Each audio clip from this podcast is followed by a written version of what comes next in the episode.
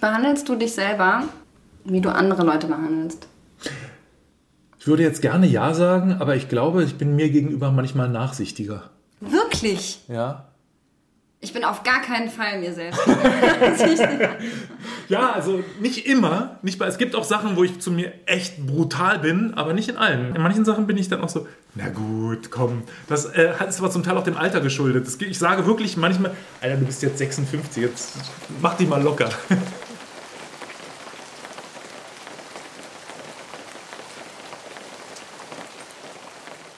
Okay, vielleicht muss ich vorher ein paar Dinge erklären. Hi, ich bin Miku und das hier ist Scheitern. Das ist meine Gesprächsreihe, in der ich mit vier Leuten, die mich sehr geprägt haben und von denen man manchmal den Eindruck gewinnen kann, dass ihnen irgendwie alles gelingt, was sie anfassen, drüber spreche, was sie gar nicht können. Wobei sie gescheitert sind, woran sie vielleicht sogar verzweifeln und wie sie sonst so damit umgehen, wenn Dinge nicht klappen. Weil ich finde, dass wir darüber zu wenig sprechen. Und deswegen mache ich das hier.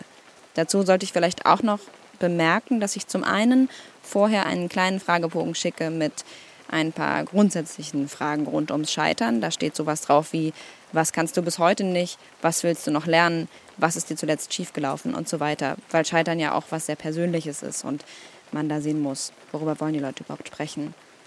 Außerdem muss ich dazu sagen, dass es nicht so richtig ein klassisches Interview ist. Das werdet ihr jetzt bei Farin und mir auch gleich merken.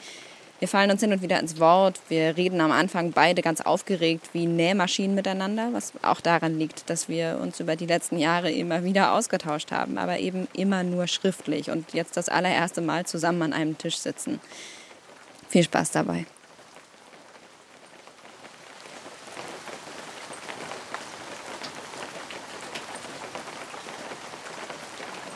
Wahnsinnig, äh, weil auch das letzte Jahr war für mich ja irgendwie sehr, sehr krass. Das hast du so. Ein Raketenjahr, genau.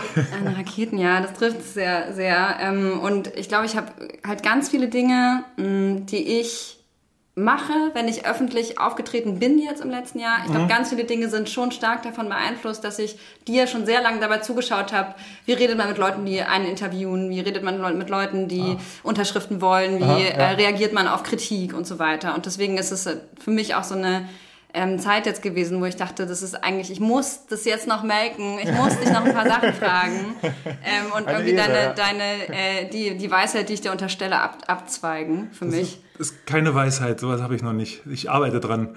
Aber es gibt Sachen, die funktionieren, das habe ich über die Jahre gemerkt und die versuche ich natürlich auszubauen. Also ja. es, jedes Konzert ist immer noch ein, ein kleines Versuchslabor für mich. Es gibt immer noch neue Sachen, die ich ausprobiere und also ich gucke, wie weit kann man gehen, was sollte man anders machen. Geht auch mal gut in die Hose, aber es macht Spaß. Übrigens gleich Disclaimer, nicht, dass du später sagst, ah, ich war der Auslöser. Ich habe vor einem Jahr ein sehr schönes Lied über das Thema geschrieben. Es gibt ja schon eins von Bela, äh, das Lied vom Scheitern. Ich habe einen anderen Ansatz gefunden und er hat dann auch so reagiert, wie ich gehofft habe. Er fand den Text super. Musik hat er so akzeptiert. Also vielleicht wird es irgendwann mal erscheinen. Tatsächlich, ja. also hatte ich das auch irgendwie nochmal beschäftigt. Nee, nee, das war, wie gesagt, bevor, bevor dein Vorschlag kam. Ja, ja, ja, ich genau. Find, äh, nee, klar. Also, dass ich dir jetzt nicht die, nicht für alle deine Werke gegeben habe. Ja, also nicht für alle, 50 Prozent. genau. Das Album heißt übrigens Kenzugi und nicht sondern. Ja. Nee, ähm, aber äh, Scheitern ist, äh, ist ja Teil von jedem Leben, sage ich jetzt mal. Also selbst jemand, dem man unterstellt, dass er immer nur gewinnt, scheitert mit Sicherheit auch, nur dass wir das dann nicht so wahrnehmen. Ich scheitere viel und gerne, aber äh, es gibt völlig unterschiedliche Arten, mit dem Scheitern umzugehen. Und es gibt eine Art, die ich total toll finde und die ist halt, wird halt in dem Lied behandelt.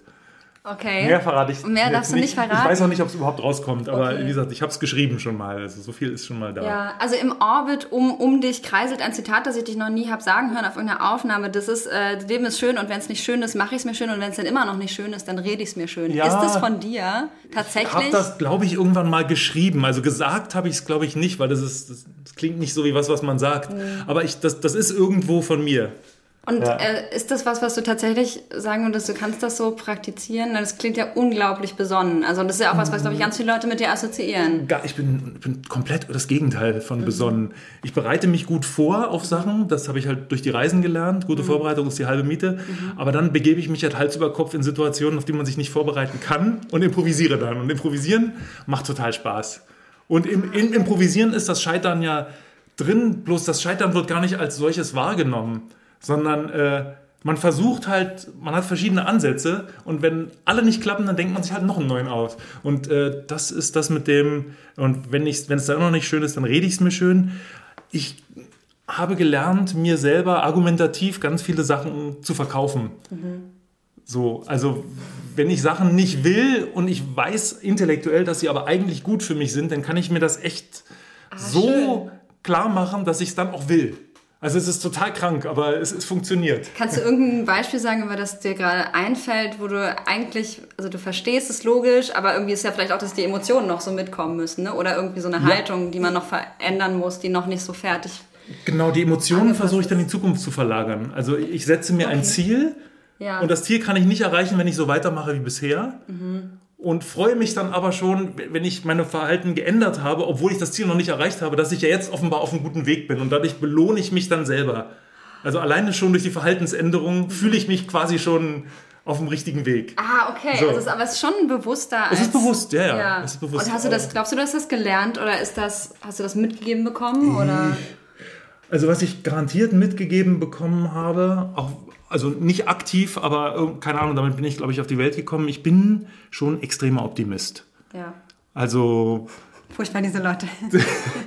und wenn, wenn wirklich, wenn es nichts mehr schön zu reden gibt, dann konzentriere ich mich nicht auf das, was schlecht läuft, sondern suche mir irgendein völlig anderes Thema und sage, aber das ist doch gut. Und alle so, ja, aber darum geht es doch jetzt nicht so.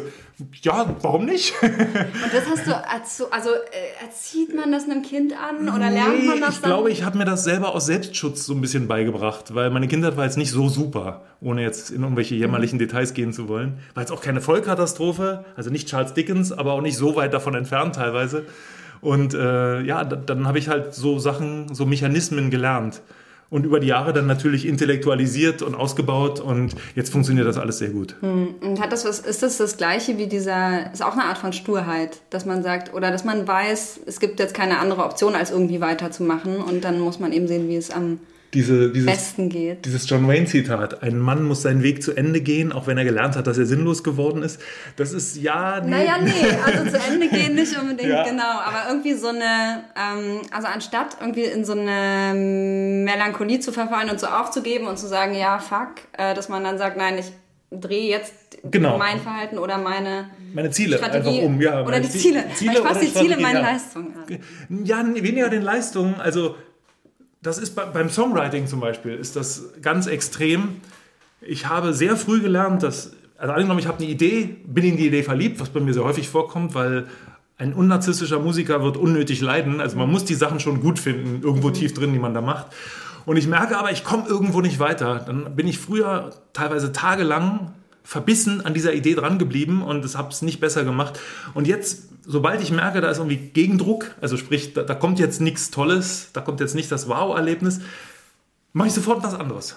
Hm. Also entweder was ganz anderes oder eine völlig andere, ein völlig anderes Lied. Okay. Und ja. äh, das ist dann teilweise so, wenn ich dann in so einer Demophase bin, dass ich acht bis zehn angefangene Stücke habe und entscheide dann immer morgens, welches springt mich gerade an hör dann mal kurz durch, so ja, da mache ich jetzt weiter. Und das ist ein viel angenehmeres Arbeiten, äh, als wenn man eben versucht, mit Krampf irgendwas fertig zu machen. Und das kann man dann auch auf andere Lebensbereiche äh, übertragen, jedenfalls in meinem Leben, weil es gibt natürlich Leute, die haben Deadlines ja.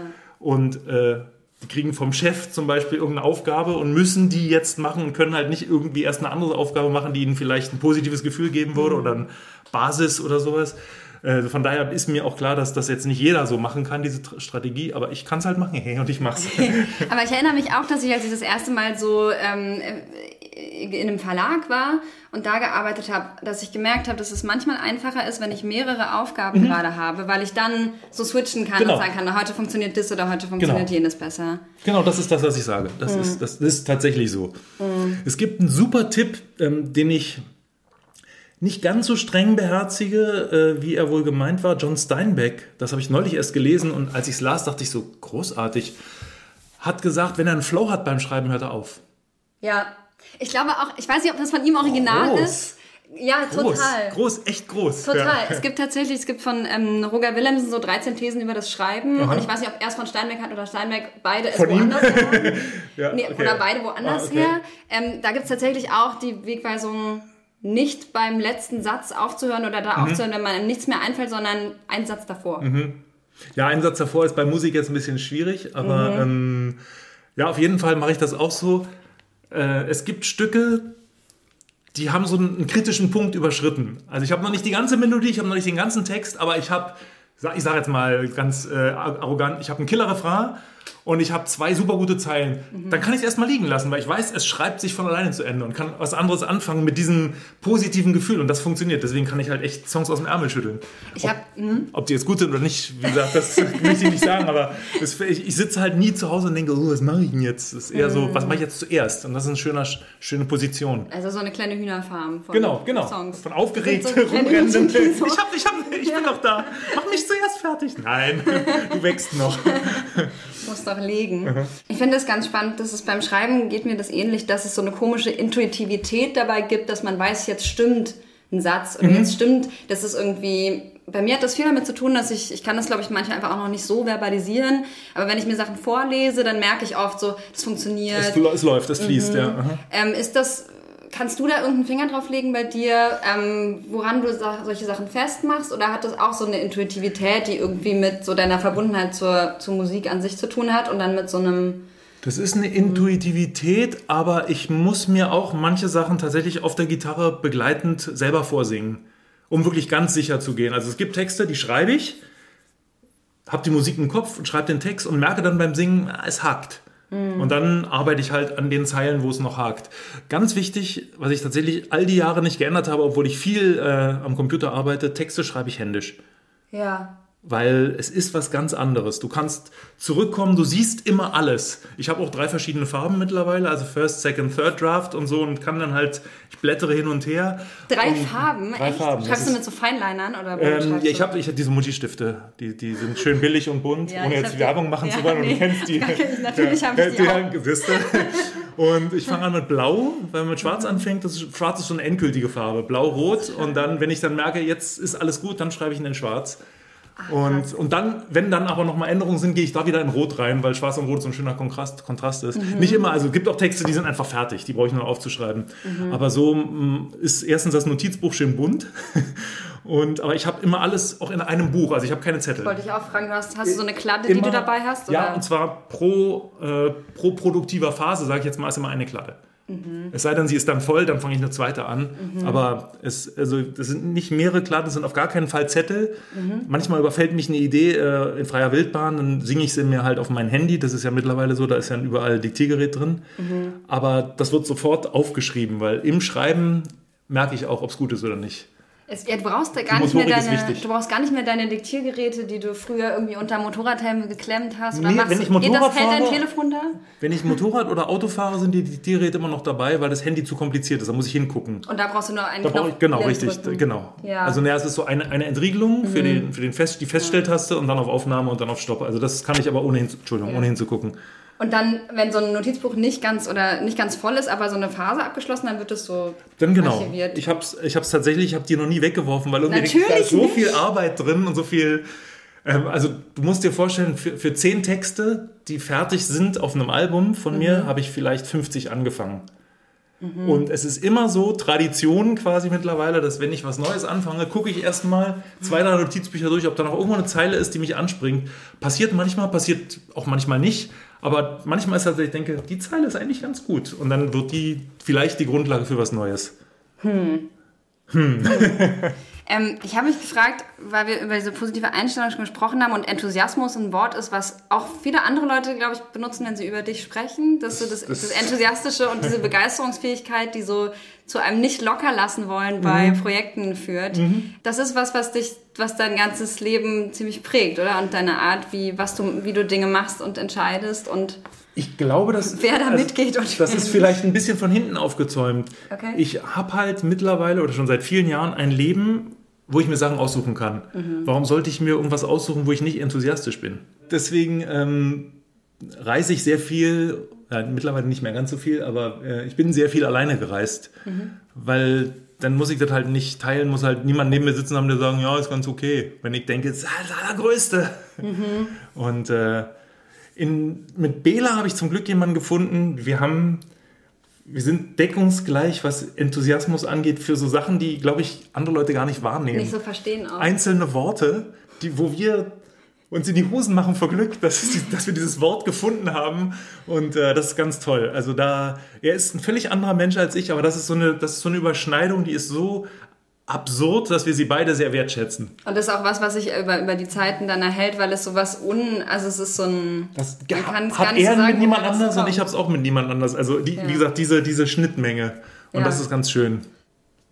Aber warum hast du dann tatsächlich erwogen, nie wieder in der Öffentlichkeit ähm, zum Weil ich das jetzt so, so lange gemacht War der Enthusiasmus da weg? Ja, der war weg, weil die letzte Ärztetour war jetzt nicht so, dass ich da große Lust gehabt hätte, noch weiter zu machen in der Richtung. Also die lange nach auch sozusagen. Ne? Genau. Ja. Die, die letzte von denen. Haben, wir, haben, wir drei, haben wir drei Touren gemacht? Oder zwei? Ich weiß es gar nicht mehr. Auf jeden Fall die letzte von denen. Länger auf jeden Fall. Da, da, da lief einiges schief. Äh, und da, also ich denke auch, wir haben ja so lange Musik gemacht und so viel Musik aufgenommen, also mehr Schallplatten als die Beatles. Die sind nun mal schon ein ziemlicher Maßstab für mich, wie man vielleicht weiß. Nach wie vor, ja. ja immer noch. Ja. Und vielleicht sogar noch mehr jetzt. Mhm. Weil ich jetzt so langsam mal ahne, was die durchgemacht haben müssen, neben diesem ganzen unfassbaren Werk. Die hatten ja auch noch ein Leben. Aber äh, also ja. wir hoch 10 Millionen oder so, boah, alter Schwede, echt Respekt. Jedenfalls äh, viel Geschwafel, wenig also. Sinn. Ähm, und dann dachte ich halt, es besteht jetzt nicht unbedingt eine Notwendigkeit, nur weil man es kann, noch mehr Musik zu machen, weil ich habe ja auch so viele andere Interessen, mhm. die notgedrungen immer wieder zeitlich ein bisschen zu kurz gekommen sind. Mhm.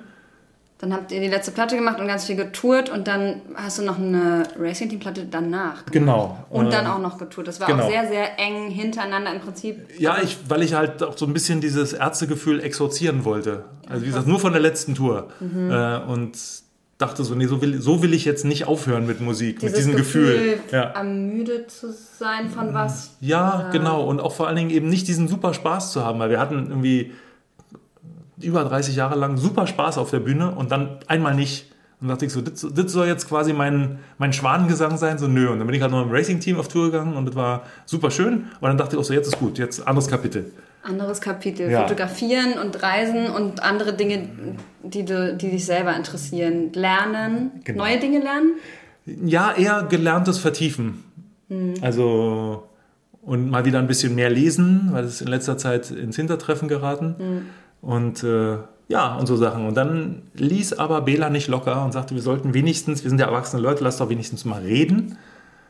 Und dann hat es über ein Jahr gedauert, bis wir uns dann wirklich mal hingesetzt haben zu dritt. Und dann war es natürlich schön. Mhm. Wir mögen uns ja total. Und äh, ja, dann hat er, der, er war wirklich so, der ist der Meister der Salamitaktik. Mhm. Da kam dieser Anruf so, ja, hier, ich spiele dieses Anti-Nazi- Festival. Tatsächlich hatte ja, das ja. diese Gravität so für ja, euch auch in der Konstellation, wie sich das. Das hat sich von außen für mich auch ein bisschen so angefühlt. So, ja krass, also sie sind so sie stehen Also er hat, er hat gesagt, ich spiel, ich möchte das Lied unbedingt spielen, aber ich spiele es nicht ohne dich. Er hat gesagt, ja, ich spiele es aber nicht ohne Rott. Und er hat gesagt, dann fragen wir Rott. Und dann hat er uns wieder auf der Bühne gehabt. Und ich so, der Fuchs. war schön, aber war auch ein bisschen. Also sollte jetzt, sollte dann noch nicht losgehen. Wir haben uns dann auch ähm, noch weiter sehr wieder, so wieder jeder in sein Leben zurückgezogen.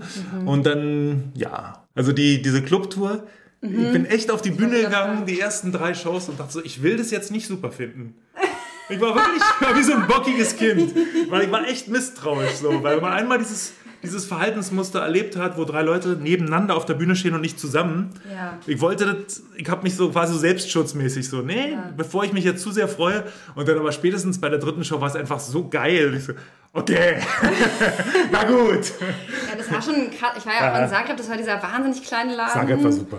Und das war irre. Das war ja. halt ja wirklich, wie man das, also das in, in, ich bin auch total froh, dass ich euch in so einem Zusammenhang mal sehen konnte, weil es ja überhaupt nicht Ja, da kommen wir ja eigentlich ist. her. Genau. Aber das, es geht halt nicht. Also ja. weil überleg dir den Totschlag, wenn wir sagen würden, wir spielen ein Konzert in Berlin vor 120 Leuten. Also ja. da, möchte ich, da, da, möchte ich nicht in der Vorverkaufskasse stehen. Willst du nicht bei sein? Nee, möchte ich echt nicht bei sein. Ja, ja, ja, irre. Und wie hast du sonst diese, also dann hat das das wieder so, dann hat eigentlich die Tour das so wieder genau. zurückgebracht, dass du gemerkt hast, ja, fuck, es ist schon doch noch irgendwie... Da ist noch was. Da ist noch ja, was, da, da ist noch was. Noch was. Und dann habe ich halt, äh, ich hatte sehr viel Zeit und dann habe ich halt mal einfach so auf Halde Songs geschrieben und habe mich dann selber gewundert, wie viel, mir, wie viel da rauskam. Also ich dachte, ich schreibe so drei, vier es waren dann sehr, sehr, sehr viel mehr. Und es war wirklich so, als hättest du so eine Schublade aufgemacht, wo diese mhm. zusammengepressten äh, Figuren drin sind, die dann so alles raus und ich so, wow, what's Ach going so, on? Jack, so Jack, Jack in the Box. Box. genau, richtig. Aber ja. halt nicht nur einen, sondern so eine ganze Schublade voll. Irre. Ja, und dann dachte ich so, okay, da will offenbar noch was raus. Den anderen ging es auch so und ja, jetzt bin ich ganz guter Dinge. Das ist interessant, das klingt halt ein bisschen so ähnlich, wie wenn du früher beschrieben hast, bevor ihr euch wiedergegründet mhm. habt, dass es da auch sowas gab, dass du gesagt mhm. hast, okay, ich versuche jetzt mal mhm. und hast du gemerkt, das funktioniert, das nee, geht das, ja. Das war am Anfang gar nicht so. Die okay. ersten zwei Stücke, da ist ja eins bei äh, Berliner Schule drauf, äh, uncool. Das war das erste Stück, was ich geschrieben habe nach King Kong quasi. Aha. Bevor es, ja. Also bevor es die Ärzte wieder gab, weil ich einfach wissen wollte, ob es noch geht. Und das fand ich so schlimm. Okay. Deswegen habe ich es, das ist tatsächlich mal ein Dokument des Scheiterns, was ich komplett so meine. Das ist ja. halt da drin von wegen so, es ist gar nicht so leicht, ein gutes Ärztestück zu schreiben, auch nicht nach fünf Jahren Pause. Mhm. Und äh, da dachte ich dann echt so, oh je. Und das erste Gute war dann drei, vier Stücke später, wenn es Abend wird, wo ich dachte, okay, so was haben wir noch nie gemacht. Aber das, das passt in diesen Kosmos. Ja, so. ja, es hat so diese komische, ja. das hat ja auch so eine wahnsinnig komische, so eine Subtilität, die dann irgendwann sehr, sehr, sehr Holzhammer. Holzhammer wird, aber erst denkt man so, what? Und dann so, oh, und es wird wie so, es wird so, immer, so ein ja, seltsamer Slope, ja genau. Ja, ja. Auf jeden Fall. Wie ist das generell für dich? Ich glaube, Öffentlichkeit ist für dich also Bühne und Öffentlichkeit sind zwei verschiedene Sachen, oder? Genau. Bühne ist ganz wichtig. Die Bühne ist ein intimer Ort für mich. Also auch wenn ah, das Publikum 20.000 Leute sind, ist es trotzdem ein intimer Ort, weil es sind nur wir. Ja. Äh, deswegen in dem Augenblick, wo da eine Kamera auftaucht, also eine richtige Kamera jetzt, also diese Handyfilmerei nervt ja nur, mhm. aber das kann sich ja kein Mensch ernsthaft angucken. Aber wenn jetzt wirklich eine Kamera steht, merke ich schon, ich bin ein bisschen anders. Mhm. Weil dann ist schon wieder so diese Ewigkeit, äh, man kann es hinterher noch nachverfolgen, weil wir reden ja total Blödsinn live, mhm. wie, du, wie, du, vielleicht schon mal mitgekriegt hast. Und das ist völlig in Ordnung, solange es im Augenblick bleibt.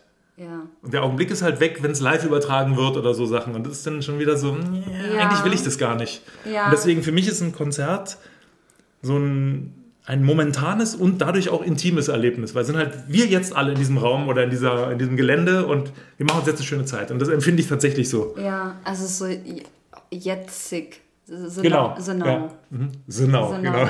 Wie Otto ähm. ausgesprochen wird, wahrscheinlich Genau. ähm, weil ich, also weil, das habe ich tatsächlich letztes Jahr festgestellt, dass ich irgendwie gemerkt habe, ähm, ich habe mir das ja immer gewünscht, ne, dass man, wenn man ein erstes Buch macht, dass das so losgeht. Das ist halt mhm. halt super toll losgegangen. Aber ich habe auch festgestellt, dass dieses so vor Kameras stehen oder Interviews geben, ähm, mir, also mir sehr viel Kraft raubt. Mhm. Äh, und dass es überhaupt gar nicht mein Lieblingsteil dieser ganzen Tätigkeit Null. ist. Null. Also es ist bei mir genau das Gegenteil von meinem Lieblingsteil.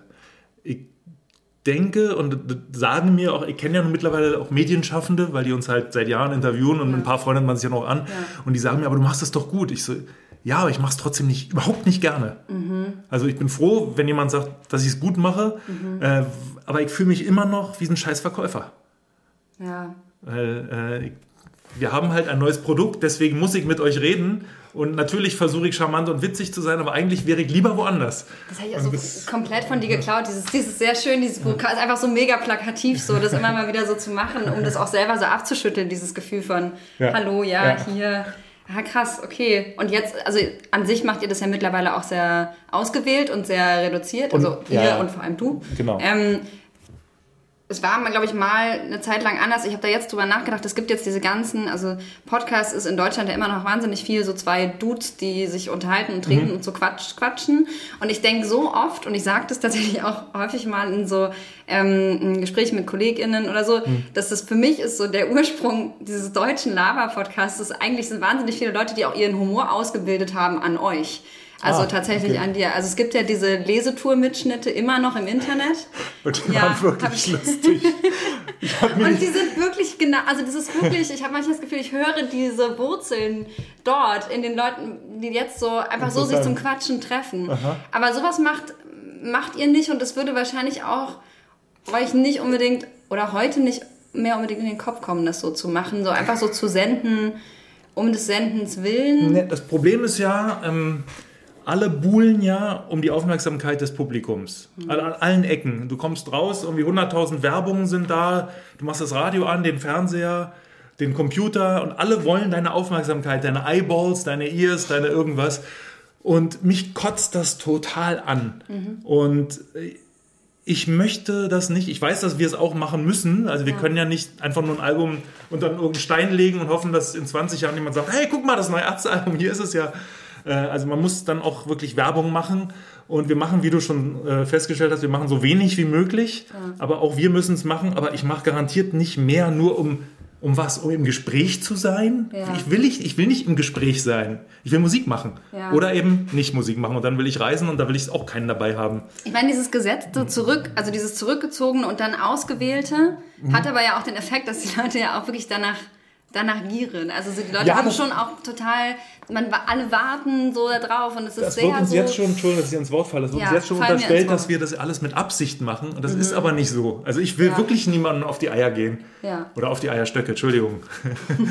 ähm, also weil ich denke, wenn ich jetzt nichts zu sagen habe und für mich ist ein Album halt, wir haben jetzt was zu sagen, weil wir haben uns zusammengesetzt und das ist, das ist, unsere, das ist unsere Idee für eine gute Zeit ja. für das nächste Konzert, für, keine Ahnung, vielleicht auch ein bisschen Denkanstöße oder, naja, du weißt schon, was ich meine. Mhm. Aber darüber hinaus, nur weil, äh, guck mal, das ist doch der von den Ärzten, äh, deswegen muss ich mich da nicht hinstellen und irgendwas von mir geben. Das ja. ist mir total zuwider. Ja, das ist, glaube ich, also ich da... Sage ich in dein Mikrofon hier. Fürchterlich, immer dieses Reden und Sachen gefragt werden. Ja, aber das interessiert mich halt einfach nicht. Dafür bin ich dann, und ich freue mich, das jetzt sagen zu können, einfach zu alt. Schön, herrlich, ein gutes Gefühl. Lebenszeit gespart. Juhu. Ja. Hast du noch Angst davor, was Leute erhalten von den Sachen, die du dann äh, rausbringst und sagst, für mich ist das Lied so fertig? Also wir haben vorhin über dieses es stimmt gesprochen. Mhm. Und ähm, weißt du noch, wie das war, als du die ersten Male kritisiert wurdest und wie ist es jetzt und hat, wie ist deine Haltung? Ist dir das egal? Na, das mit dem Kritisieren für ein Lied ist ja unheimlich schwierig. Mhm. Weil das ist ja wie, ein, also wie will ich denn ein Kunstwerk kritisieren? Ich will nicht sagen, dass die Lieder also alle Kunstwerke ja sind, aber, ja. ähm, aber ich habe was gemacht und das ist von mir und mhm. das, das, hier ist es. Wenn da jetzt ein totaler Schnitzer drin ist, also ein logischer Fehler im Text, äh, dann kann ich hinterher sagen, uh, da hätte ich mich vielleicht mal hinsetzen müssen. Äh, ich habe tatsächlich in manchen Texten Wiederholungen drin, die mir erst Jahre später aufgefallen sind. Ah, dass du so das gleiche Wort versuchst ja, zu reimen? Oder ähm, nee, ja, sowas auch tatsächlich. Bang äh, auf Bang oder. Äh, ja. Oder ähm, also so eine Rede, ein, ein, Satzteil, der dann irgendwie in der, in der, ersten Strophe und in der dritten Strophe auftaucht. Und ich habe es wirklich nicht gemerkt. Wo ich so denke, Alter, wie, wie, wie schlecht ist das denn? Mhm. Ähm, sowas ärgert mich dann. Und mhm. wenn, wenn das jemand kritisieren würde, würde ich auch sagen, du hast völlig recht. Mhm. Aber jetzt zu sagen, keine Ahnung, was ist denn das für ein Thema? Worüber singst du denn da? Das ist, ja, wenn es dich nicht interessiert, musst du nicht hören. Hm. Also, finde hm. ich. Äh? aber es ist schon, ähm, aber es ändert sich wahrscheinlich nicht, dass es irgendwie irre ist, Leuten das erste Mal was vorzuspielen oder was zu zeigen, was man gemacht hat. Oder ist es so für dich anders? Nee, ich bin schon immer sehr, sehr stolz. Nicht mehr so aufgeregt wie früher. Hm. Äh, aber es gibt schon, es gibt immer ganz wenig Leute, die kriegen die Sachen zu hören, bevor mhm. die Band sie hört. Also drei, mhm. genau gesagt. Mhm. Und ich würde lügen, wenn ich behaupten würde, dass mir völlig egal ist, was die denken oder was sie mir sagen. Wobei ich nicht weiß, wie hundertprozentig, was sie denken und was sie sagen, übereinstimmt, aber ein bisschen kann man auch zwischen den Zeilen lesen. Mhm. Ähm, und ich merke auch, dass meine erste Reaktion, wenn jemand jetzt, wo ich denke, das ist doch sensationell, wenn er sagt, naja, ist jetzt nicht so toll, dass ich dann erstmal so ein bisschen eingeschnappt bin. So, wie kannst du das sagen? Und dann muss ich erstmal so, ah, nee, ist ja nur seine oder ihre Meinung und es kann ja trotzdem gut sein. Pa.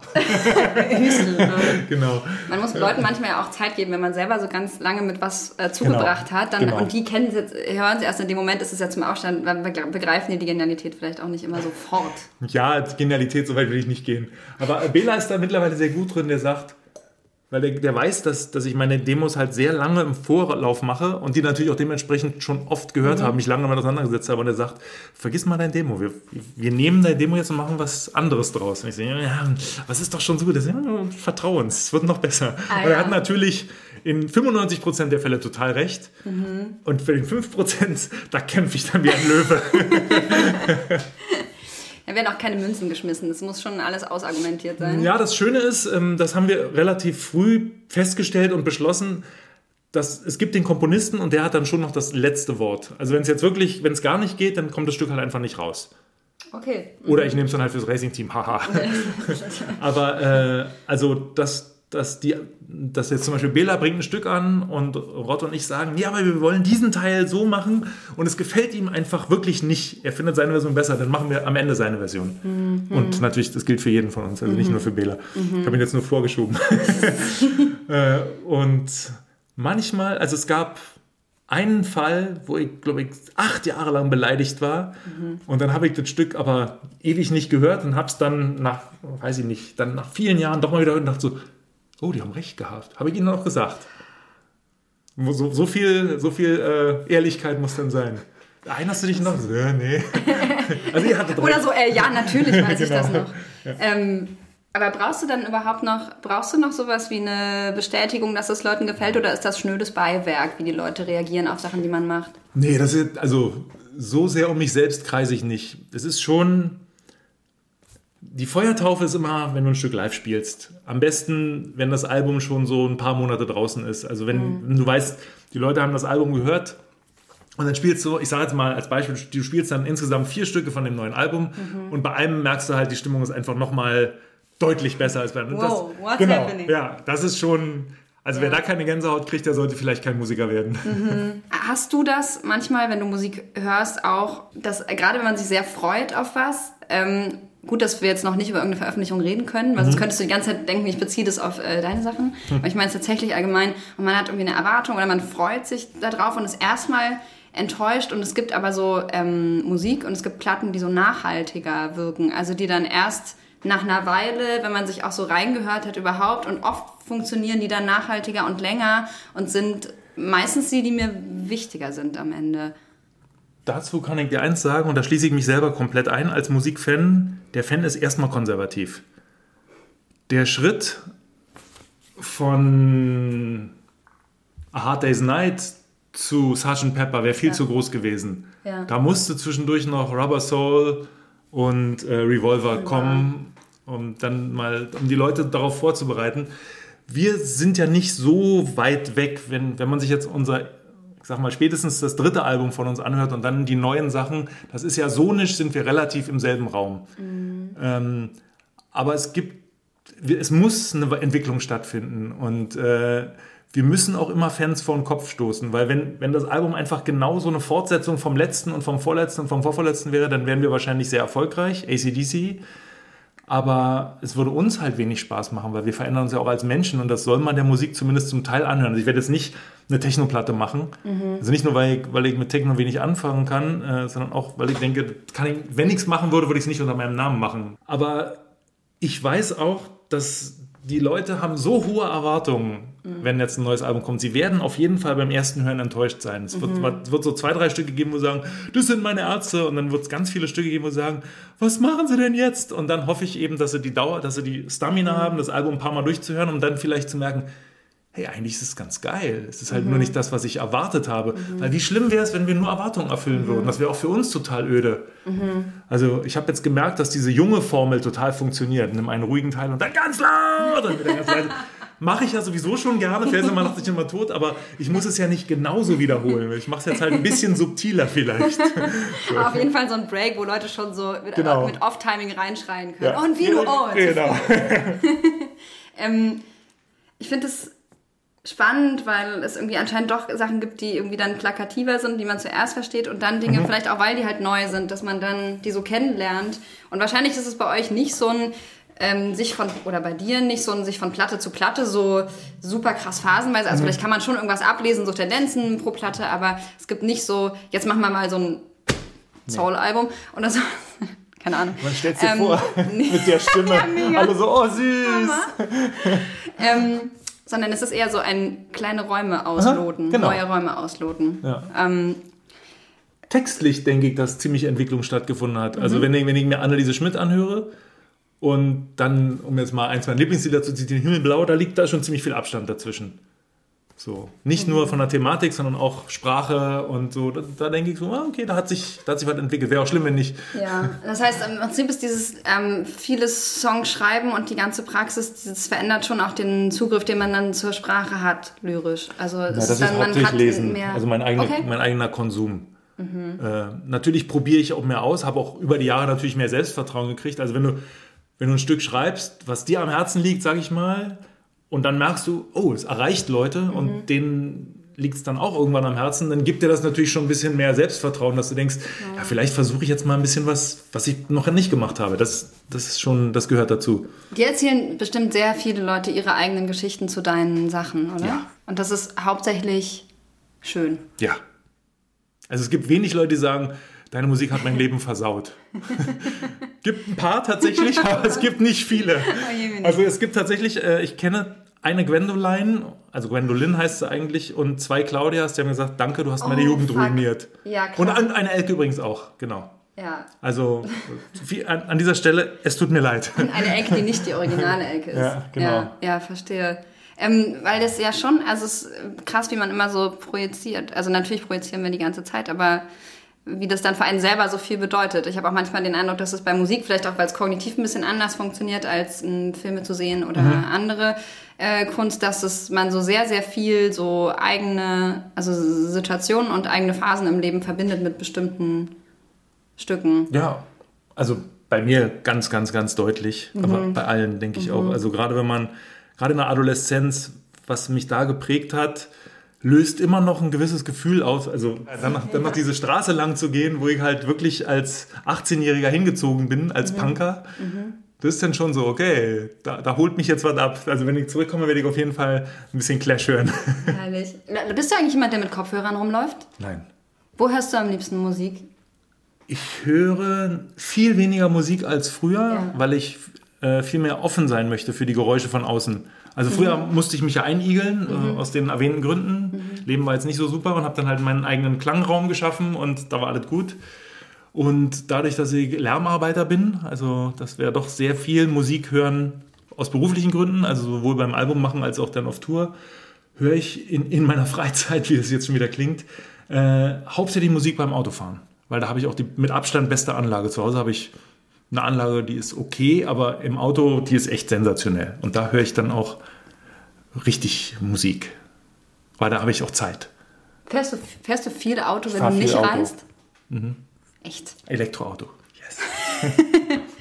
Ja, das habe ich. Ich habe auch dieses Wort Flugscham hier halt stehen. Flugscham. Scham, Charme. ja, bei dir ist es vielleicht Flugscham, wenn du es geschickt anstellst. Genau.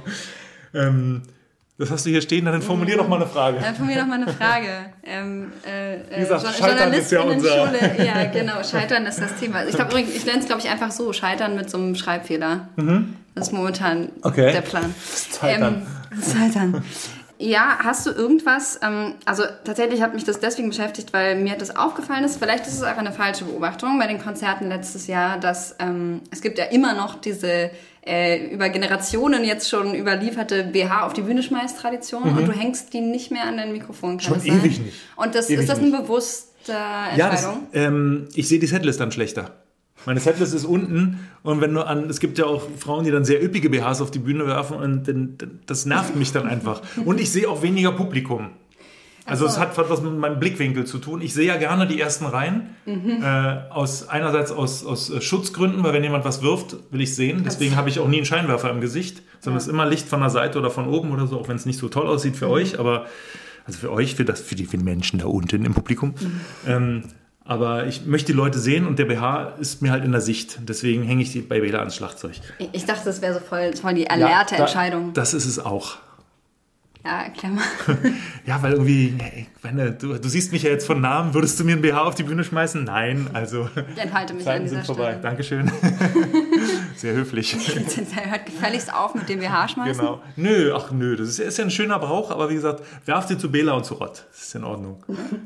Ich Also es ist auch noch nicht so richtig thematisiert worden, so intern, so hey, wir können das jetzt nicht mehr machen oder sowas. Nee, also wir haben ja weder dazu aufgefordert, Ja, noch äh, sagen klar. wir jetzt, hört auf damit. Also alles gut. Klar. Wer meint, dass er, den, äh, dass er seine Zuneigung so äu- äußern möchte, soll das gerne tun. Gibt es sonst irgendwelche Dinge, die du ähm, in den letzten ähm, Jahren verändert hast, äh, dein Verhalten betreffend? So ist nämlich die Brücke zu Flugscham. Ah, uh, ja, zum Beispiel, äh, ähm, wenn du jetzt überhaupt auf ökologische Sachen rauskommen willst, äh, ja, habe ich, habe ich. Äh, also Wärmepumpe eingebaut und äh, Elektroauto gekauft und äh, mehr Fahrradtouren als früher. Aber ja, ich fliege noch. Und äh, es gibt zum Glück für mein Gewissen äh, Atmosphäre. Hm. Und die sind glückliche Empfänger, die machen jetzt auch den Ausgleich für die Tourtickets. Weiß nicht, ob du es gesehen hast, mhm. im Kleingedruckten. Und das ist jetzt nicht einfach nur, dass wir da irgendwas hinzahlen, sondern äh, Kiki äh, ist wochenlang zu denen gefahren und wir haben wirklich alle Aspekte der Tour, also wie viele Trucks kommen, wie viel Publikum kommt, wie, wie viel erfahrungsgemäß äh, kommen mit dem eigenen Pkw, wie viele reisen mit der Bahn an, wie viele laufen. Es gibt ja auch Leute, die können und so weiter. Mhm. Und dann wird halt sehr umfangreich und äh, ausführlich berechnet, was diese gesamte Tour an CO2 äh, erzeugt und das versuchen wir dann oft zu setten. Mhm. So, also das machen wir schon länger, aber dass ich es jetzt auch, dass ich es jetzt wirklich beherzige, ist hat dann doch erst so seit sechs, sieben, acht Jahren äh, so, so eine, eine, ein langsamer Denkwechsel stattgefunden. Früher war ich, dachte ich immer, also dieses Argument, was viele benutzen, aber das machen ja alle. So, nee, äh, machen nicht alle. Machen, machen nicht alle. Nee. Ähm, hat sich deine. Und mein Fernflugverhalten hat sich auch geändert. Inwiefern? Also ich habe es noch nicht auf null reduziert, aber ich versuche innereuropäisch nicht mehr zu fliegen. Sondern Zug zu fahren?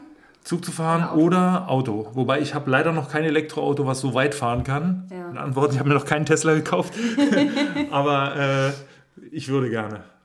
Also jetzt ja. nicht unbedingt Tesla, aber ein Auto, mit dem ich halt weiterfahren kann. Weißt du, was ich meine? nicht so ein großes Plakat über dieser Firma, die jetzt in Brandenburg gebaut wird, so ein Foto, so ich würde genau. gerne. Genau. So nee, um Himmels Willen. Äh, das war jetzt nur ein Beispiel, weil ja. also das Auto, was ich habe, damit komme ich halt schön durch die Stadt, aber eben nicht. Also selbst wenn ich nach Hamburg fahren will, ist es schon, mhm. muss ich, muss ich glaube ich zweimal zwischendurch Strom tanken, was dann echt anstrengend ist. Da fahre ich dann lieber Zug. Ja, das, ja. das geht ja relativ einfach. Aber Disclaimer, ich habe auch noch einen Verbrennungsmotor. Ja, den, ja. also den großen halt zum, den wenn Toyota. du weit wegfährst, genau, ne? Richtig. Die Dreckschleuder. Ja, die absolute Z Dreckschleuder. Zitatauto. Ja, ja, ja. ja, ja. ähm, ähm, und hat sich deine Art, Reisender zu sein, geändert, weil du irgendwie anders auf die Welt guckst? Das ist eine sehr große und sehr allgemeine Frage. Ja, aber das, das war ein schleichender Prozess, der auch noch nicht abgeschlossen ist. Also je mehr man reist, desto mehr Vergleichsmöglichkeiten hat man. Mhm nicht nur was das eigene Verhalten angeht, sondern auch was Lebensumstände angeht, was die Reaktion von Leuten auf ähnliche Lebensumstände angeht in verschiedenen Kulturkreisen und so weiter. Mhm. Und das verändert natürlich auch meine Wahrnehmung und auch meine Art zu reisen. Also es gibt gewisse Dinge, die würde ich nicht mehr machen. Es gibt, gibt gewisse Dinge, die mache ich dann jetzt. Aber früher war vor allem so, oh, was Neues, geil.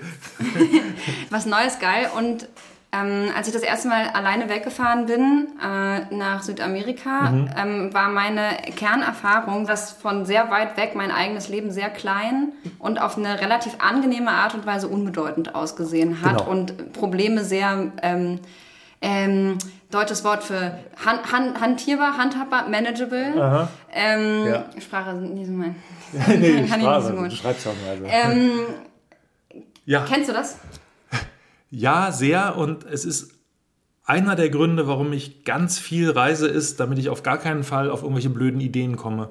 Weil Aha. hier werde ich ja doch erstaunlich oft erkannt und dementsprechend auch anders behandelt als der Mann, der neben mir steht. Nach wie vor? Ja, also eher noch schlimmer, weil jetzt gibt es mittlerweile Leute, deren ganzes Leben ich begleite. Also nicht nur, oh, euer neues Lied ist geil, sondern so, ich bin mit dir ähm, zum ersten Mal im Bett gewesen und so weiter. Also jetzt nicht mit, du weißt, was ich meine. Mhm. Also du warst der Soundtrack zu meinem ersten sexuellen Erfahrung und so weiter, die erste Klassenreise. Na, na, na, na, na. Und äh, das heißt, ich habe einen Stellenwert in, in mancher Leute Leben, der mir ein bisschen Angst macht, ja. auf jeden Fall. Also er freut mich natürlich, aber ja er präkludiert, dass wir ein normales Verhältnis aufbauen, wo wir uns ja. einfach unterhalten, so, hey, du ein Bierchen, ich ein Bierchen, ich kein Bierchen, aber du vielleicht ein Bierchen. Äh, und äh, da ist es sehr schön, weil sobald ich den deutschsprachigen Raum verlasse, ist das null.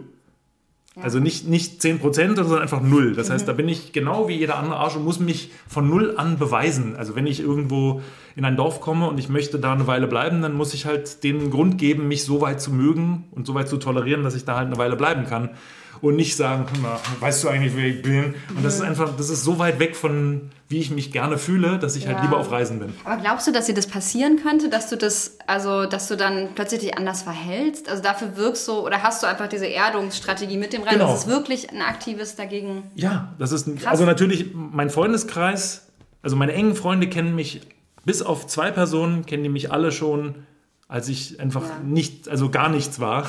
Bin ja auch jetzt gar nichts, aber halt mit, mit mehr Erfolg. Und äh, das ist schon mal ganz wichtig, weil da ist halt keiner, der irgendwie Respekt vor mir hat. Im Gegenteil, heul. und äh, wie gesagt, und durch dieses Reisen auch die Luxusprobleme, wie ich sie gerne nenne, die man hier hat, die natürlich für viele Leute echte und existenzielle Probleme sind, weil sie halt noch nie in Lebensgefahr waren. Das klingt jetzt sehr arrogant, aber du weißt, glaube ich, was ich meine. Ja. Ähm, äh, also natürlich kann man sich auch total echauffieren darüber, dass schon wieder ein Hundehaufen vor dem Haus liegt oder sowas, aber man wird nicht erschossen auf dem Weg zur Arbeit. Das ist doch schon mal echt toll. Das ist schon mal und, ja, ja. Und äh, es muss ja nicht immer gleich diese Keule sein, aber mhm. ich hoffe, du, also ich hoffe, du und die HörerInnen ja. verstehen, was ich meine.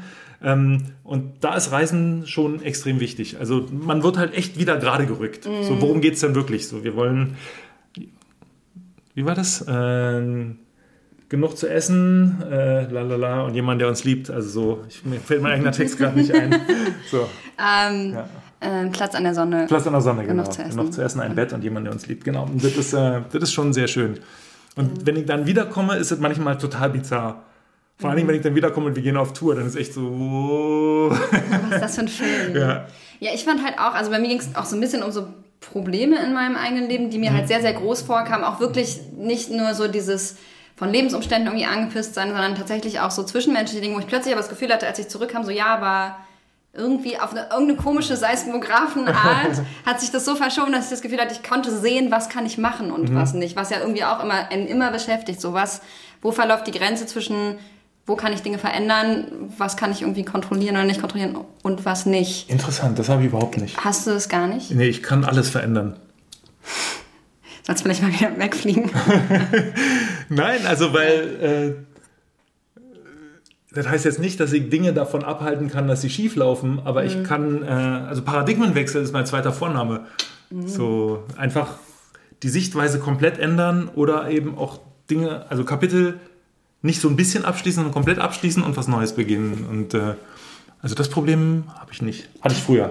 Hattest du früher? Ganz früher. Ganz früher. Und das und Erwachsen Erwachsenwerden hat geholfen. Erwachsenwerden und ganz viel Reisen hat definitiv geholfen. Hm. Also Probleme sind so ein bisschen wie Scheinriesen, finde ich. Also mhm. jetzt ernsthaft. Man kann sich von ihnen total verängstigen lassen, mhm. wenn man sie zu ernst nimmt.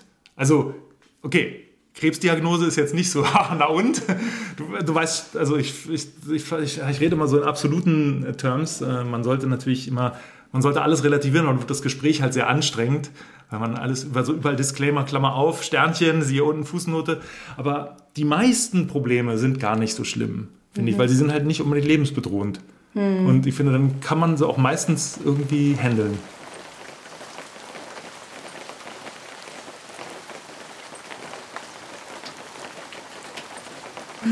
Ist das Zufall, dass ähm, Chemnitz mit auf dem Tourplan ist? Das ist, glaube ich, keine Stadt, die jetzt immer so äh, regelmäßig angefahren wurde vorher. Nee, ist kein Zufall. Ja. Weil ähm, verschiedene, verschiedene Überlegungen, äh, da ist auch Bela Hauptmotor. Also ich denke sowas, aber er spricht das dann sofort aus.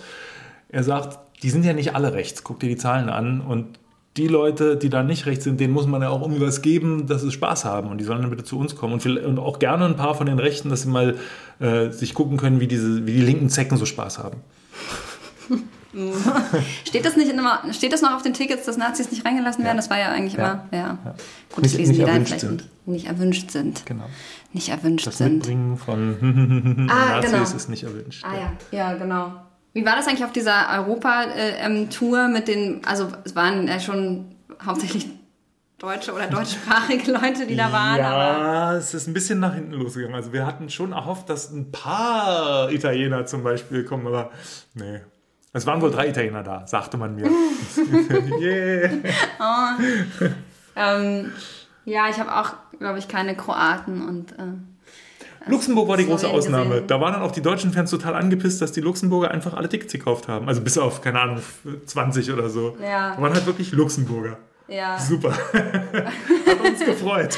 Also nichts gegen unsere deutschen Fans natürlich, aber die Tour war ja auch dazu da, dass, man, dass andere Leute mal eine Chance kriegen, die uns sonst nie sehen.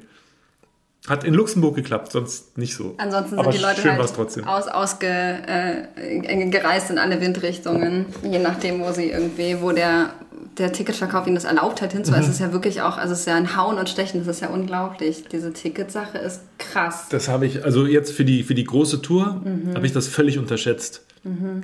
Also an dem Tag, an dem der Vorverkauf losging, habe ich mir ein paar Schuhe gekauft. Bin, ich war in Hamburg und bin äh, von, meinem, von meiner Wohnung in die Innenstadt gelaufen. Das war so eine Dreiviertelstunde. Mhm. Und hatte mich vorher äh, mit den anderen darüber unterhalten und gesagt, also das war, wann war das, Oktober? Dass die Tickets in den Vorverkauf ja, gingen? Ich glaube auch ja. Oktober. Gesagt, also wenn mal zu Weihnachten bei ein paar Shows ausverkauft werden, das wäre doch super. War meine ernsthafte Meinung, wird, wird jetzt wahrscheinlich, ja, glaubst, das habe ich wirklich geglaubt. Und habe dann auf dem Rückweg, habe ich mal aus Spaß Axel angerufen und so gesagt, wie ist es? Und er so, ja, ist ausverkauft. Wie, was, was ist ausverkauft? Ja, die Tour. Ich so, wie, die Tour ist ausverkauft. Ich habe mir gerade Schuhe gekauft und naja, du kannst ja noch ein paar Socken kaufen. Fand ich sehr lustig. Ja, aber Wahnsinn. Es war, also, total, es war total bizarr. Ich habe echt so, ich dachte erst wirklich, der verarscht mich jetzt. Mhm. Also kann doch nicht sein, wie sie hä? Mhm. Und dann hat er mir hinterher so genannt, ja, also Berlin hat äh, drei Sekunden ja. gedauert und, äh, und ich so, was? Ja, ja. Da, da, bin ich halt dann doch noch zu sehr oldschool. Also ich kannte mir das einfach nicht vorstellen. Mhm. Und ähm, übrigens, vielleicht kann ich das jetzt einfach mal sagen, wir haben natürlich unsere Nachforschung angestellt. Keine Bots? Ein Prozent der Tickets ist auf den Online-Portalen gelandet. Ein Prozent? Ein Prozent. Okay. Das ist immer noch viel, ist ein Prozent zu viel, aber es sind nicht 50, 80 oder 20, wie viele Leute hm. denken und behaupten, es ist ein Prozent. Hm. Also es ist halt deswegen irre, weil man so, ähm, weil es irgendwie so ein, so ein ähm, Lostopf ist. Plötzlich hat man im Freundeskreis auch sehr viel Macht. Wenn man Freiberufler ist und zu Hause sitzt. Aha, verstehe. Ähm, dann merkt man in Sekunde zwei, ja gut, aber ist halt trotzdem äh, Roulette, äh, ob, ob das jetzt klappt oder nicht. Aber also es ist schon richtig, also abstrus. Und dann sind die ja auch noch personalisiert. Das heißt, ich habe mich gefragt, das ist ja auch noch nicht mal mehr, dass man mal irgendwo hingehen kann und gucken kann, steht vielleicht noch jemand davor und ich habe noch Glück und finde noch irgendwen, der für den Normalpreis mir irgendwas in die Hand drückt. Ne? Nee. Also es ist dann schon... Äh, also wir, wir sind wirklich. Krasse Situation ja. so. Also es ist sehr unentspannt eigentlich für so ein eigentlich mit sehr viel Freude verbundenes äh, Erlebnis. So die Sache ist die, wir waren halt lange weg und wir wissen ja nicht, also das Gegenteil weiß. wäre ganz schlimm gewesen. Ja. Also stell dir vor, wir hätten gesagt, so, wir buchen jetzt, keine Ahnung, die und die und dann, mhm. dann stehst du und dann so, übrigens, es gibt, es gibt ab jetzt Karten, ding, ding, ding, ding. Mit Fähnchen. Und dass es jetzt so ja. war, jetzt, jetzt sagen natürlich alle, es hätte doch wissen müssen. Nee, wussten wir nicht. Wussten wir wirklich nicht. Kann ja. ich, kann ich, mit ohne rot zu werden, kann ich das sagen, weil wir wussten es nicht. Mhm. Jetzt wissen wir es und wir freuen uns und wir gucken mal, vielleicht ähm, gibt es ja dann doch nochmal eine Tour oder so oder nochmal ein Konzert oder ich weiß es nicht. Jetzt machen Vielleicht. wir erstmal das eine. Ja. Ist Racing also Team eigentlich, lässt du die so, dass jetzt zum Beispiel das Racing Team dann offen oder ist es für dich abgeschlossen? Ich glaube, gab es je ein so offizielles... Ich sage ja nie, dass irgendwas ganz vorbei ist. Mhm. Weil das haben wir, also wir haben es einmal gesagt bei den Ärzten und mhm. in den 80ern und das war ja dann nicht so und ich würde mir jetzt nicht diese Blöße geben, das nochmal zu behaupten. Also, aber was ich versprechen kann, in dem Augenblick, wo ich tot bin, spiele ich kein Konzert mehr. Okay, dann können wir uns endlich sicher sein. genau. Du hast, ähm, ich habe dich unter anderem gefragt, was kannst du heute besser als vor 20 Jahren, so mhm. vorab. Ja. Und du hast äh, gesagt Italienisch, aber noch lange nicht gut genug. Ich mhm. habe gefragt, was ist äh, gut genug? Also für den Hausgebrauch spreche ich wahrscheinlich aus, also sage ich jetzt mal ganz größtenteils aus deiner Sicht relativ fließend Italienisch. Mhm. Ich hatte neulich einen Notartermin. Mhm. Für deine Yacht, die du dir gekauft hast. Nee, ich habe mir keine Yacht gekauft. Äh, und äh, also ich wusste, wovon er redet, weil ich wusste, warum ich da bin, aber das war es dann auch. Ja, ja. Äh, nee, also diese, dieses, diese Fachtermini, die, die waren nicht drin. Ich habe mir den Text dann durchgelesen, habe ihn dann halbwegs verstanden, aber also da, da fehlt mir noch was. Mhm. Und das geht mir eigentlich in allen Sprachen so. Im Englischen habe ich, also ich bin immer der Meinung, dass ich Englisch so, fast so gut wie Deutsch spreche. Und heute habe ich äh, im Economist einen Artikel gelesen, wo zwei Worte drin waren, die ich noch nie gehört habe. Ich habe sie dann auch sofort nachgeguckt. Bei dem einen war ich mir sicher, äh, äh, dass sie sich verschrieben haben. Weil es, es fehlte ein U und dann war es ein Wort, was ich kannte, aber mhm. es fehlte kein U und ich kannte das Wort eigentlich nicht. So, damn! so, ja, ah. also also zum einen ist Sprache dann irgendwie das Mittel, weil, weil, weil ähm, du dich damit fortbewegen kannst. Genau, leichter. also mein, mein Mandarin zum Beispiel, jetzt kann ich es ja sagen, ich spreche ein bisschen Mandarin, das ist komplett ausreichend für Reisen. Mhm. Also ich kann, Ich kann sagen, Entschuldigung, kann fragen, was was kostet, ob ich ein Ticket für den und den Tag kriegen kann, da muss ich noch ein bisschen nachdenken, aber das kriege ich halb, halbwegs hin. Mhm. Ob da Fleisch drin ist oder Fisch. Mhm. Aber wenn du jetzt sagst, ähm, was denken Sie denn, was sich durch den Mauerfall in Deutschland verändert hat, dann sage ich, hä? Ja. Also ja. so, das ist von daher, ich spreche es nicht, es ist wirklich so wie so ein, wie so ein Reisetaschenmesser. So. Mhm. Ich, ich komme damit dann halt da, ups, da an, wo ich ankommen will, aber weiter nicht. Mhm. Und, manche, und ja. Italienisch spreche ich halt so, da könnte ich dann die Frage auch beantworten. Ja. So, mit dem Mauernfall. Und manche Sprachen lernst du unterwegs und andere, für die musst du genau. richtig Richtig pauken. Also richtig, richtig unterwegs gelernt habe ich bisher halt nur Italienisch. Also so, ich war noch nie in der Schule. Auch. Portugiesisch habe ich, ähm, war ich in Brasilien. Ja. Äh, habe ich quasi aus Spaß eine Privatlehrerin gehabt, aber ich habe vorher zwei Monate lang hier drei Lehrer gleichzeitig gehabt. Ich wollte Ach. diese Sprache unbedingt lernen. Drei gleichzeitig, weil die auch zwischendurch mal schlafen mussten. Genau. Oder? Also wirklich morgens, mittags, abends. Wirklich, kein Witz. Ich wollte wow. diese Sprache so schnell wie möglich lernen. Das war wirklich sehr intens. Ja, ja es war intens, aber es ist gut. Hat es funktioniert? Ja, ja. Eu falo. ähm, behältst du das eigentlich oder musst du, fährst du regelmäßig irgendwo hin, wo du sprechen kannst oder so, um das zu behalten? Oder brauchst du das nicht? Darf ich jetzt mal kurz angeben? Mhm. Also es war, es war weniger angeben als vielmehr so ein richtiger Glücksmoment. Ich habe ungefähr zehn Jahre lang kein Wort Portugiesisch gesprochen, weil mein Leben halt eine überraschende Wendung genommen hat, wo ich Portugiesisch dann plötzlich nicht mehr brauchte. Und war dann auf einer Reise an der Grenze zu Mosambik nicht Blödsinn, zu Angola. Mhm. Und zwar ähm, die Enklave von Cabinda, Cabinda. Ich kam von Norden und stand in so einer Schlange zur, zur, zur Passkontrolle. Also mhm. vor mir fünf Leute. Mhm. Und ich habe mir so einen, versucht, den ersten Satz zurechtzulegen und den zweiten. Und als ich dran war, sprach ich es wieder. Es war wow. wirklich, es war total krass. Also ich war wirklich selber überrascht. Es war wirklich fließend. Und der Typ guckte mich auch an so, ja alle Mau? Ich so, ja. Yeah. Aber ich war viel in Brasilien. So, ja, du hast einen brasilianischen Akzent. Ich so, ey, cool, danke. Wow. Das, war, das war echt cool. Das hat mich wirklich gefreut. Das lässt sich so reaktivieren. Ja, ja also es ist schon, es ist schon sehr hölzern. Mhm. Und ich muss nach Worten suchen und sowas. Aber so eine Basis ist da. Mhm. Und alle, die das jetzt hören und das dann ausprobieren wollen, bitte, bitte stellt mich nicht komplett bloß. Ja, wie oft passiert das, was Leute dich irgendwas äh, ähm, äh, fragen und testen in welchen Sprachen, von denen sie der Meinung sind, du kannst sie? Oder? Es, es hält sich irgendwie nachhaltig, nach, äh, hartnäckig das Gerücht, dass ich Latein sprechen könnte. Das steht wahrscheinlich im Wikipedia-Artikel. Kann sein. Auf jeden Fall stimmt es nicht. Ich kann, halt auch, es, niemand kann, kann das. kein Latein. Nee, und das hat mich auch nie interessiert. Ich habe ich hab das Fach gehasst. Ich war schlecht darin und ich behaupte auch, dass es mir in all meinen Sprachen danach keinen Cent geholfen hat. Mhm. So, also ich spreche es nicht, ich kann es nicht, ich will es nicht. ist dir Sachen zu lernen so mit was, was, was Wichtiges? Also auch immer weiter Sachen zu lernen? Ja, ja, das, ja. Ist, das ist ganz wichtig.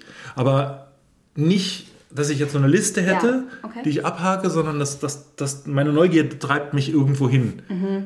Das heißt, du hast auch keine Prio-Liste, auf der äh, du äh, Kochen und Kung Fu immer weiter nach unten geschoben hast, die ganze Zeit, sondern du hast es aus irgendwelchen anderen Gründen beides nicht gelernt, weil das ja. ist das, wo du mir gesagt hast, das ja. willst du noch lernen, war schon die Frage. Würde ich gerne noch lernen. Aber wie, wie, wie ist es mit dem, wie kommt man denn, ist das so ein, ist das so ein Generation-Ding? Kaufst, hast du einfach so lange schon so viel Geld, dass du darüber nicht nachdenkst, so kochst du nie für Leute, kochst du nie? Nein, nie. Nee. Weil Und ich kann es wirklich nicht, ich kann es nicht. weil, weil, du... Ich kann, ich kann mittlerweile einen leckeren Salat machen, also der, der ist wirklich lecker, behaupte okay. ich jetzt, machen auch schon mehrere Leute so mit Vinaigrette auch.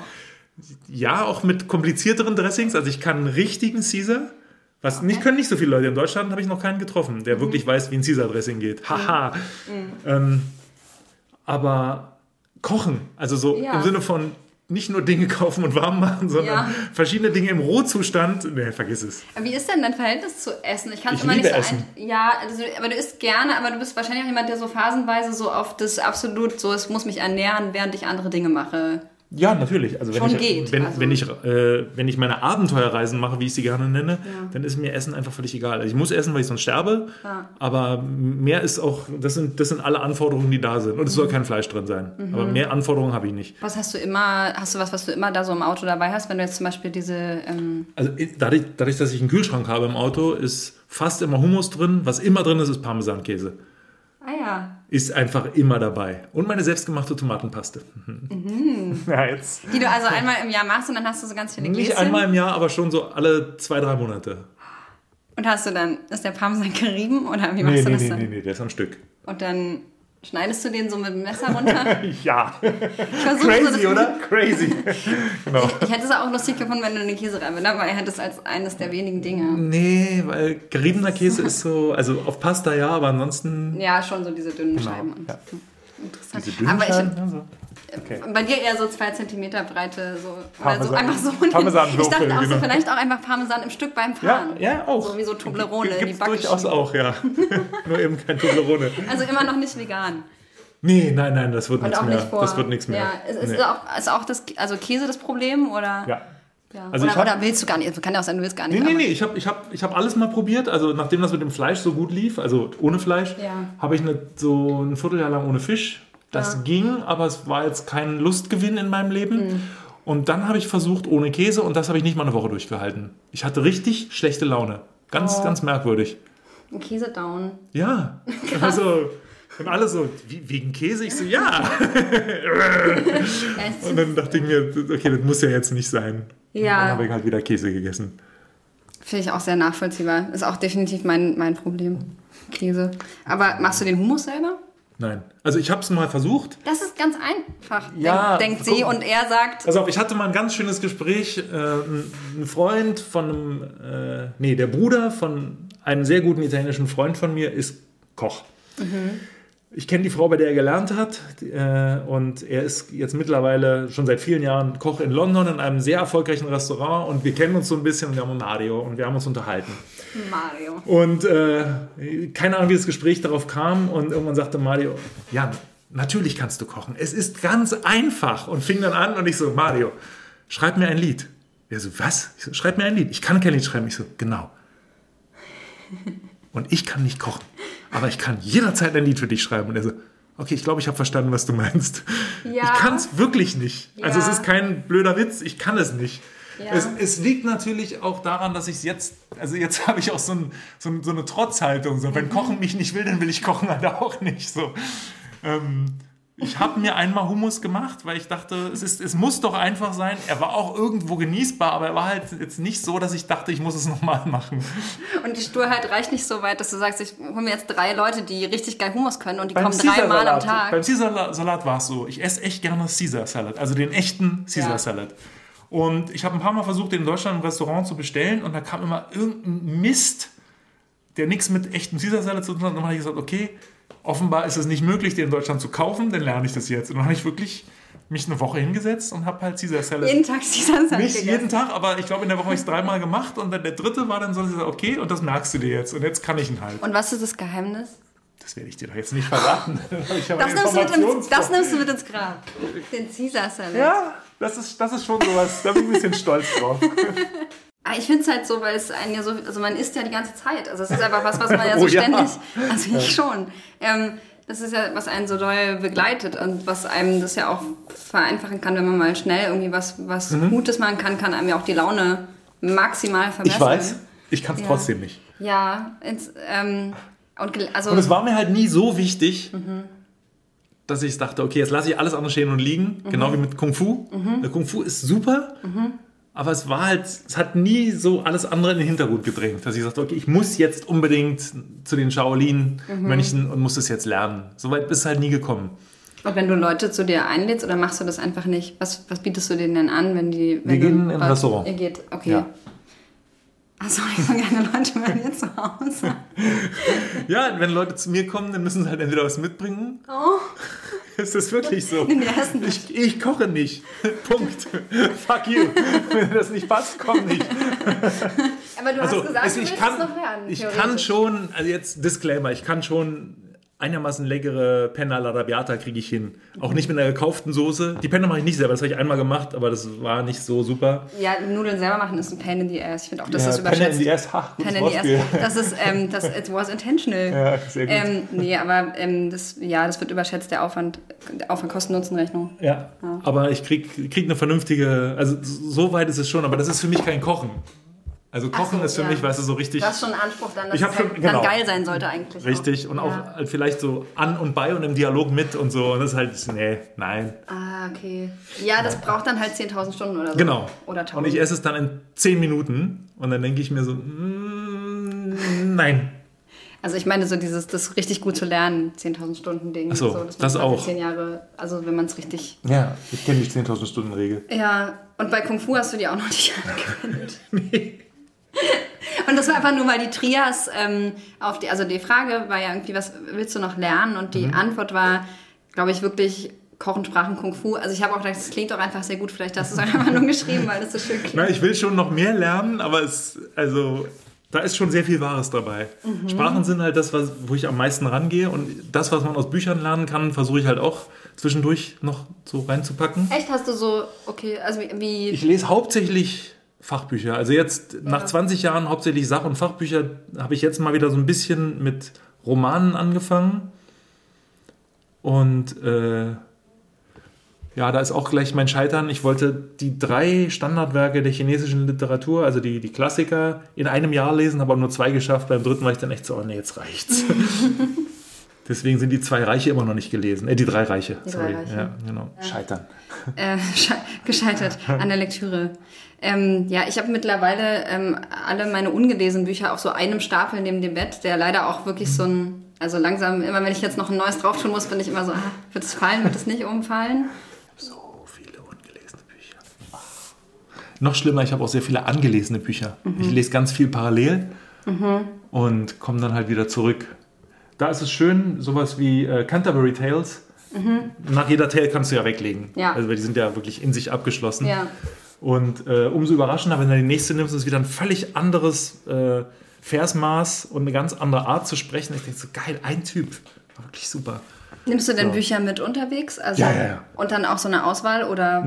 Also richtig, richtig so von. Hm, Kafka ist komischerweise immer dabei.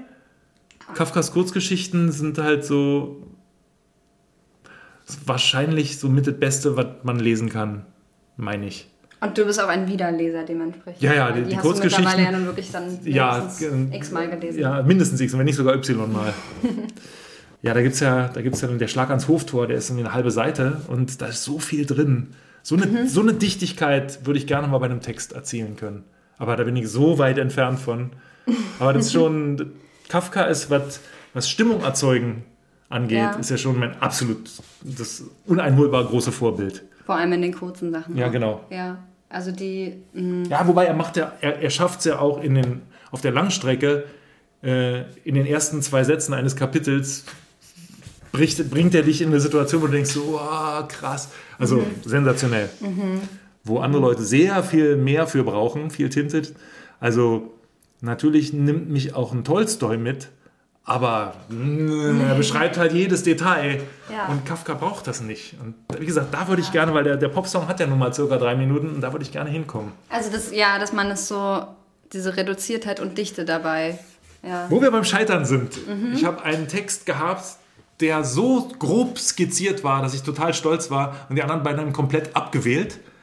Fanden das Lied völlig überflüssig und sinnlos und als ich dann versucht habe, den Text zu erklären, meinte so, echt, das war damit gemeint? Okay. Also von daher, ich, Kafka und ich, da ist noch sehr viel Platz zwischen Heul. Ja, ja, also so Intention, also es gibt schon so ein, ich schreibe jetzt diese Geschichte, das gibt's schon, ne? Auch bei Songs. Das gibt's auch. In diesem Fall war das so, dass ich, ich, ich gehe oft von einem Satz aus und der Satz führt mich dann zu der Geschichte. Aber Ja, die habe ich dann halt immer mehr ausgedünnt. Also ich habe sie wirklich so erst filettiert, dann skelettiert und dachte so, jetzt sind noch genau so viele Informationen da, wie man braucht, um sich den Rest dann selber zu denken. Nee. Ja, man selber ist dann auch so Kacke. tief da drin, dass Ja, es dann, genau. genau. das ist diese Übersetzungsleistung dann. Äh, Wann, ich mich ähm, äh, gefragt, wann du Dinge abbrichst, jetzt nach dieser Koch-Episode, ähm, würde ich sagen, wenn du deinen eigenen Ansprüchen irgendwie nicht gerecht Genau. wirst, in, auch in der Zeit, die du dafür einsetzen kannst, willst, Ein kannst willst, ja. Sehr schön. ja, kannst, kannst, willst, darfst. Ja, und manchmal entdecke ich auch, dass Dinge dann doch nicht so toll sind, wie ich vorher dachte. Das gibt es ja durchaus auch. Und dann, dann muss ich aber nicht aus Prinzip, weil ich ja jetzt angefangen habe, dann es zu Ende machen, so, nö, dann halt nicht. Kommt nicht oft vor, weil meistens überlege ich mir schon genau, wo, wo steige ich mich als nächstes Und dann rein. steigerst du dich halt auch so richtig rein. Das aber heißt, so richtig. Das Also bei der. Fotografie, alter Schwede, da habe ich... Ja, das ist natürlich auch so ein Feld, da kann man wahnsinnig gut total. Du kannst also, weiter in die Tiefe gehen. Also ich habe dann irgendwann gesagt, okay, Jetzt habe ich wie viel, wie viel Kameras mir irgendwie Secondhand und Thirdhand und Fifthhand gekauft Mhm. und wie, wie viel Sachen probiert und Makrofotografie und ja und Panorama und so. Was will ich denn noch machen? Dann Ein bisschen Astrofotografie gemacht und dann irgendwann habe ich gesagt? Okay. ja, ein bisschen. Also ni- nicht übertrieben viel, aber so, dass ich dachte, okay, das, das könnte ich jetzt auch noch besser, wenn ich einfach noch, noch ein paar Stunden rein investiere. Aber es, es gibt halt so viele Leute, die machen nur Astrofotografie und die haben so gute Motive, da, mit denen will ich mich jetzt nicht messen. Und deswegen, ich habe es wieder ein bisschen zurückgefahren und mache jetzt einfach nur meine Reisedokumentationsfotografie, weil das ist auch das, was mir am meisten Spaß macht. Ja, was unterscheidet für dich das ähm, Fotografieren am meisten von anderen ähm, ästhetischen Techniken, die du so davor benutzt hast? Also was kann das, was anderes nicht, nicht so gut kann? Nee, eher, umge eher umgekehrt. Okay. Ähm, alle anderen Arten von Kunst, die ich bis, daher versucht, bis dahin versucht habe, fangen mit nichts an und ich füge was hinzu und dann ist da was. Ob das war meine Aquarelle, die ich mit 18 gemacht habe, oder meine Musik, meine Das habe ich noch Texte. nicht über dich gewusst. Die sind auch schauderhaft, aber ich habe es versucht. ähm, eine von den Scheitern-Geschichten, you know. äh, und das ist bei der Fotografie genau umgekehrt. Also außer du gehst ins Studio und sagst, okay, ich habe eine Vision, aber das mache ich ja nicht. Ich fotografiere die Realität. Das heißt, da ist schon was. Ja. Und ich muss dann gucken, wie kann ich das Dreidimensionale, was ich hier sehe, so Ja. zweidimensional abbilden, dass andere Leute, die diese äh, Dimension, Dreidimensionalität nicht gesehen haben, trotzdem nachvollziehen können, was mich jetzt so fasziniert hat. Also komplett unterschiedliche. Was man äh, auch übertragen will, ist, ist Genau, anders. ja. Also gesagt, ich fange halt nicht bei Null an, sondern bei 100 Prozent Mhm. und muss dann gucken, dass ich so nah wie möglich an 100 Prozent rankomme mit, meinen, Mhm. mit meiner Abbildung. Also ein völlig anderer Denkprozess, der mir auch äh, kopfmäßig Türen geöffnet hat. Ja. So. Ich habe die Erfahrung gemacht, dass wenn, wenn ich mir zu sehr Gedanken mache über die, wie, wie sieht hin, wie sieht's hinterher aus, wenn es gedruckt ist, so.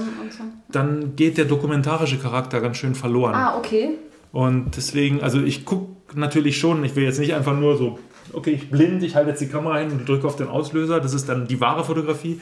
So nicht, aber ähm, man, man kommt leicht in Versuchung, Dinge zu, ein bisschen zu inszenieren, Ja. wenn man sich zu viel Zeit nimmt. Du denkst, naja, da stand jetzt zwar nichts davor, aber wenn ich warte jetzt noch, bis diese Person dahin kommt, dann habe ich gleich einen Größenvergleich und eine Dimension, ein bisschen mehr Tiefe. Das, ist, ja, das ist ge- gefährlich, weil irgendwann sehen dann auch alle Fotos so ein bisschen zugemalt aus und das will ich ja eigentlich nicht. Aha. So. Und das Do- Dokumentarische hat die Qualität, dass es, Es ist, eine es, Direktheit für mich ist es echt Ja. so. Also natürlich, du, du, du schummelst ja trotzdem immer so ein bisschen, aber ja, ich mache jetzt nur noch Fotos, wenn ich denke, ich will jetzt hiervon ein Foto machen, weil mir gerade was gefällt oder weil mir gerade was auffällt. Das kann ja auch was Negatives sein, aber wenn ich das festhalten will, dann mache ich halt das Foto.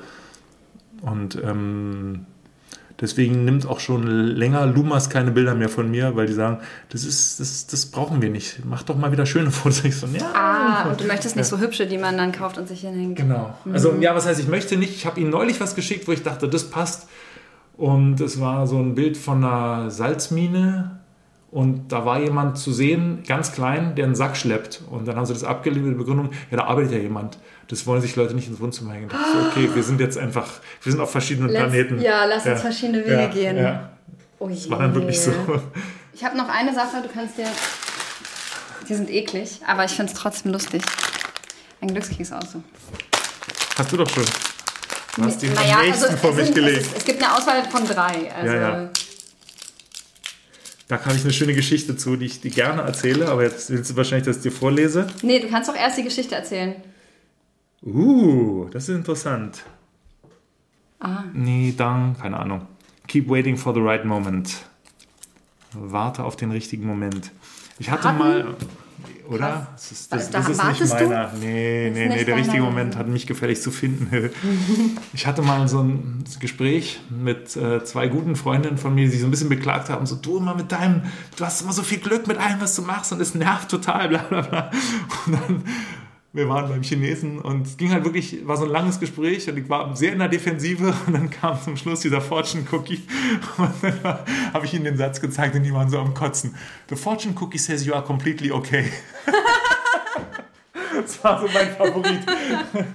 Ja, das Aber ist ja dies- auch der Beste. Dann hat man das Game auch oder? durchgespielt. Oder? Ja, Ja. schön. Aber schön, jetzt war es halt, warte auf den richtigen Moment. Okay, um das Gespräch zu beenden, ja, vielen Dank. Vielen lieben Dank. Es war schön.